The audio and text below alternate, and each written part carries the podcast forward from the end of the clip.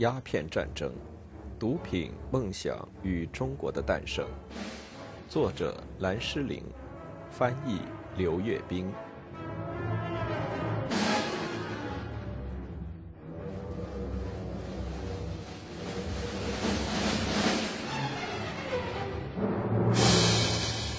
第七章：花言巧语与海参。一八四零年七月四日，在船行的舟山岛的崖壁上巡视的中国官员，看到一支外国船队正在驶进。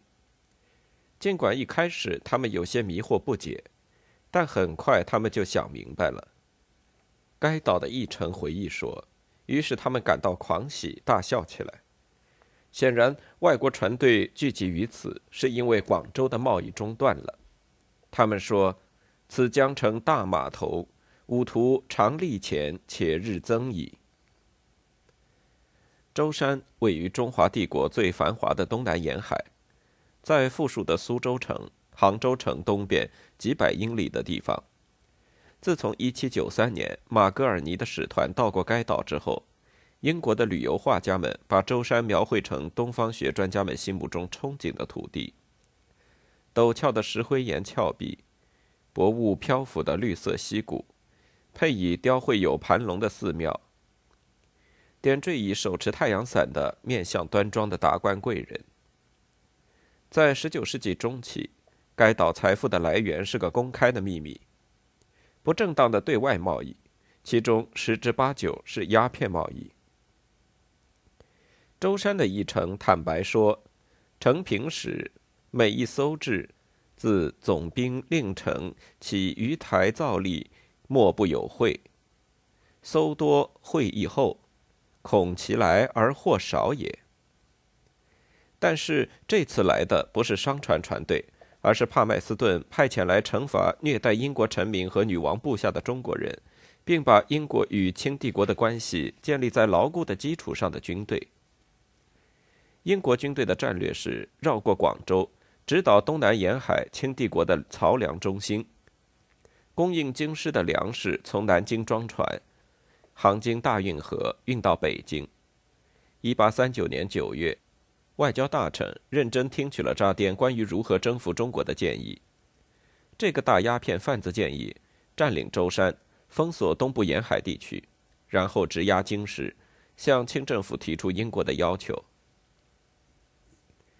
七月四日那天并没有开仗，英国舰队。有二十二艘战舰，二十七艘运输舰，载有三千六百名苏格兰、爱尔兰和印度步兵，来到一个港口。十几艘涂成浅色的中国平底战船已经停泊在那里，每艘船上有大约五十名官兵。一个叫弗莱彻的舰长和义律的军事秘书乔斯林勋爵奉令来到清军水师指挥官的船上，船尾会有三个虎头，很好辨认。告知他英国的条件，需在六小时内交出该岛，否则将面临严重的后果。这位指挥官的部下抱怨说：“广东人制造了纠纷，却要他们承担后果，这不公平。你们应该去打广东人，而不是打我们。我们没有伤害过你们，我们看到了你们的力量，知道与你们作对是疯狂之举。但如果我们不得不与你们作对，那我们一定会恪尽职守。”对当地官员和军队来说，这是一个不眠之夜。英国军队从他们的战舰上盯着舟山岛，看到岛上用杆子挑着的灯笼一会儿上一会儿下，来来回回地移动着，照亮岛上的建筑和临时用来做军事工事的海堤。到第二天早上八点，一切准备就绪，十五艘英国战舰排列成一行，面对着一列中国平底战船。英国人把开战时间推迟到了下午两点三十分，希望中国人对英国人提出的无条件投降要求再好好的考虑一下。但是两点三十分一到，乔斯林回忆说，英国战舰的侧舷炮就开火了，树木横飞，房屋倒塌，岸上回响着人们的呻吟。硝烟消散后，呈现在眼前的是一片废墟，我们看到远处人群四散逃跑。英国军队打了整整九分钟。当英国军队踏上空无一人的海岸线时，迎接他们的只有一些尸体、弓箭、折断了的长矛和长枪。清军水师指挥官的腿被一枚实心弹打断，几天后死于离此不远的港口城市宁波。不到两小时，一支马德拉斯炮兵团已经把四门大炮对准了定海。到那天晚上十点，定海的中国人已经跑光了，县令在一个小池塘里投水自尽。次日上午，英国国旗飘扬在定海城头，战争的痕迹遍布全城。将近一百万人逃离了舟山岛，余烬未灭的鸦片烟枪，茶水还没有喝掉的茶杯，丢弃的化妆盒。不过，这个岛悄悄地及时为自己报了仇。在占领舟山期间，数以千计的英国军人被疟疾和痢疾所击倒，舟山成为英国人的一个大坟场。五千三百二十九名士兵被军队医院收治，其中四百四十八名死亡。九分钟，在两年的战争过程中，英国和清帝国这种军事力量上难以置信的差距会反复上演。尽管后来这成为英国人自鸣得意的资本，但在当时，英国人除了自我满足之外，还是感到很意外。回到一八三九年秋天，那时即使是帕麦斯顿一开始也怀疑清朝的军事力量是否像扎颠等人所预料的那样不堪一击。海军二等秘书约翰·巴罗爵士是一七九三年失败的马格尔尼使团的成员，他肯定不是清华人士，但是认为扎颠对清朝的蔑视是令人害怪的。清朝中国毕竟不是一个大部落，而是世界上一个伟大的征服帝国。可是他的军队究竟是如何急剧退化成一八四零年那个样子？关于清朝军队的问题，可以分为三个大类。军需品和防御工事、组织和军队的个体素质，在军事装备的各个方面，武器、炮台，特别是战船，清朝都落后于英国。双方军事力量最根本的区别是，到1840年，英国早已进入火器时代，而清朝的部分军队还徘徊在弓箭、刀剑、长矛和藤盾时代。这些武器在其十七、十八世纪的扩张中发挥了很好的作用。一八四零年，那些运气很好、被分配了火器的清军士兵，发现他们不得不使用的是最初级的火枪及火绳枪。这是在十五世纪中期发明的，从枪口装填弹药的武器。在点火盘旁边有一个小盒子，从里面垂下一节闷烧的火绳。它的主要缺陷是明显的。它很难保证火绳在较长一段时间的战斗中一直处于点燃状态，火神也很容易暴露士兵的位置。在放过几枪之后，火枪产生的硝烟会使士兵看不清要打击的目标。与清军相反，英军装备了更为先进的火器，或是碎发枪，或是更好的后膛击发枪。清军的大炮也有些致命的缺陷。例如，往往缺少瞄准装置，这些装置可以转动，以便追踪移动中的敌人。老旧的大炮很少及时退役，而是任其风吹日晒，锈迹斑斑，或许长达几百年。一八三六年，一个在广州看到这种大炮的西方人，很不屑地称其破败不堪，像是蜂窝。火药的质量也很差，其工艺水准落后于十九世纪的英国一大截。对定海的速决战，乔斯林鄙夷地说：“他们用低劣的侧舷炮开炮，从他们的炮台上既不能抬高了打，也不能压低了打。由于火药的类型很糟糕，不能对我们的军队造成任何伤害。或许清军最大的弱点是他的战船。1841年初，战事南移到广州时。”清军战船和炮台被世界上第一个全铁甲蒸汽战舰“复仇神号”打得粉碎。不过，即便是英国只包了一层铜皮的旧式木甲战船，清朝水师也不能与之抗衡。过去两百年中，在全球的商业航行和与法国、西班牙、荷兰的海战中，这种木甲战船的设计日趋完美。由于所处的位置往往远离任何陆地基地的支持。这种船不得不自备作战武器，船上安装有多达一百二十门炮。与之相反，清军平底风帆船的职责就很有限，他们只是巡逻船，安装十门左右的火炮，没有独立作战能力。他们仅仅是作为守卫通向广州省河的花岗岩炮台海防重器的辅助作战力量。在一八三六年，那个对清军战船表示不屑的人还宣称，这些战船就是一堆又大又笨的木料，漆成红色、黑色。船头画着瞪大的眼睛，除了可以在平静的水面行驶，可说是毫无用处。要想让一个对中国水师一无所知的人知道它无用达到了何种荒谬绝伦的程度，那是不可能的。清军无力发起海上攻击，使其丧失了对英军的任何进攻优势。他们所能做的，只是在炮台里紧张的等待敌人，任由敌人选择时间和地点发动进攻。那么炮台本身又怎么样呢？一个流行的中国说法，把守卫通向广州的水路的炮台比拟为金锁潼关，难进难出。这些石头炮台是全国炮台中最大的，为以大约两百三十码宽、五码高的防护墙，最多的装备有六十门炮。但是这些炮台的缺陷是很明显的，首先它们都没有顶。任何命中他们的炮弹都很容易给其造成大的破坏。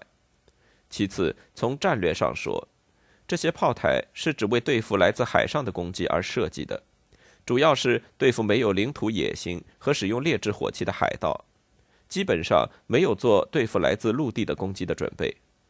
至于对广州附近这些炮台的维护的一般状态，我们这位1836年的观察者宣称，再糟糕不过了。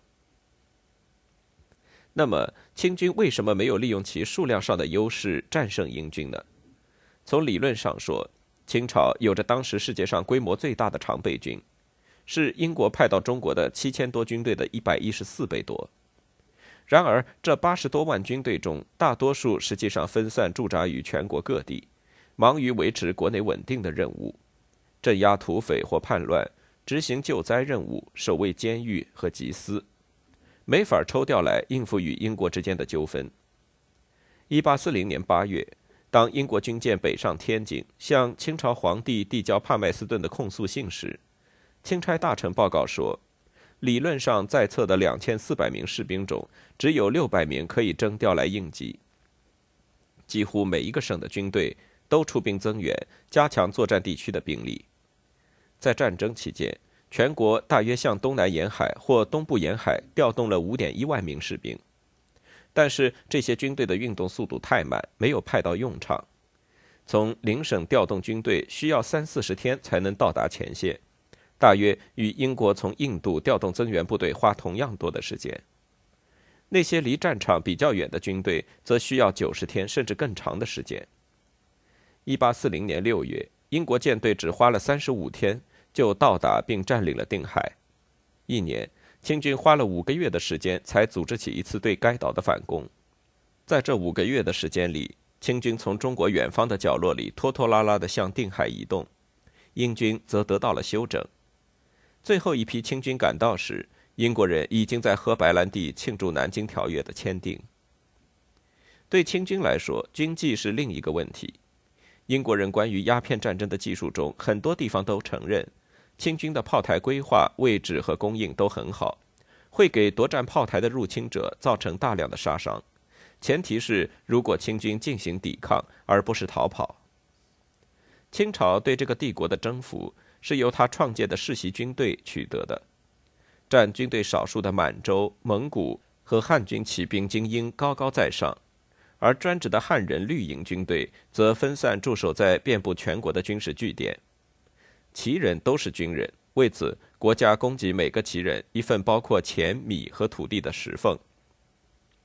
但是到十八世纪中期，和这个帝国的其他每一个人一样，旗人也遭受物价上涨之苦，而他们的石俸水准早在征服的初期就已经确定下来。那是在乾隆时期通货膨胀之前很久。